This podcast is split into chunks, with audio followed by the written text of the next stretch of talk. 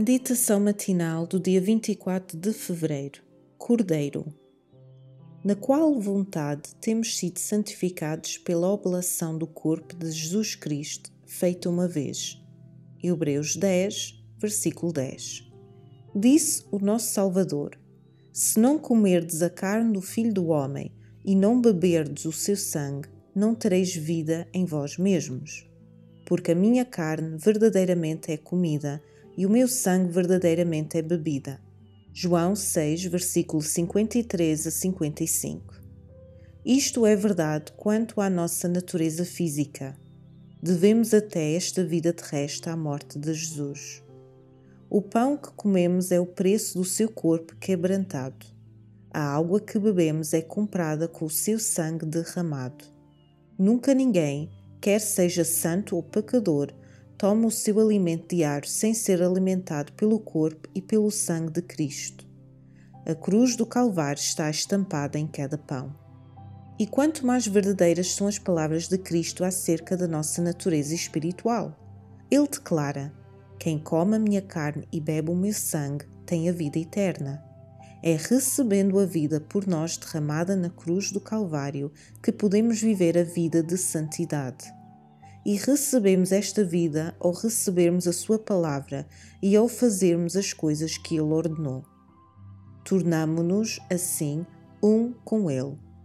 Quem come a minha carne e bebe o meu sangue permanece em mim e eu nele, assim como o Pai, que vive, me enviou e eu vivo pelo Pai. Assim, quem de mim se alimenta, também viverá por mim. João capítulo 6, versículo 54 56 e 57. Estas palavras aplicam-se em sentido especial à Santa Comunhão. Quando a fé contempla o grande sacrifício do Nosso Senhor, a alma assimila a vida espiritual de Cristo. Essa alma receberá um vigor espiritual de cada comunhão. O serviço forma uma ligação viva pela qual o crente é ligado a Cristo e, assim, com o Pai. Quando recebemos o pão e o vinho simbolizando o corpo partido de Cristo e o seu sangue derramado, em imaginação unimos-nos à cena da comunhão no cenáculo. Testemunhamos a luta mediante a qual foi obtida a nossa reconciliação com Deus. Cristo crucificado apresenta-se entre nós.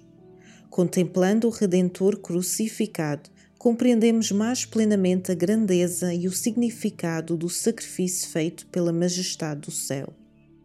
O plano da salvação glorifica-se aos nossos olhos e a ideia do Calvário desperta vivas e sagradas emoções nos nossos corações.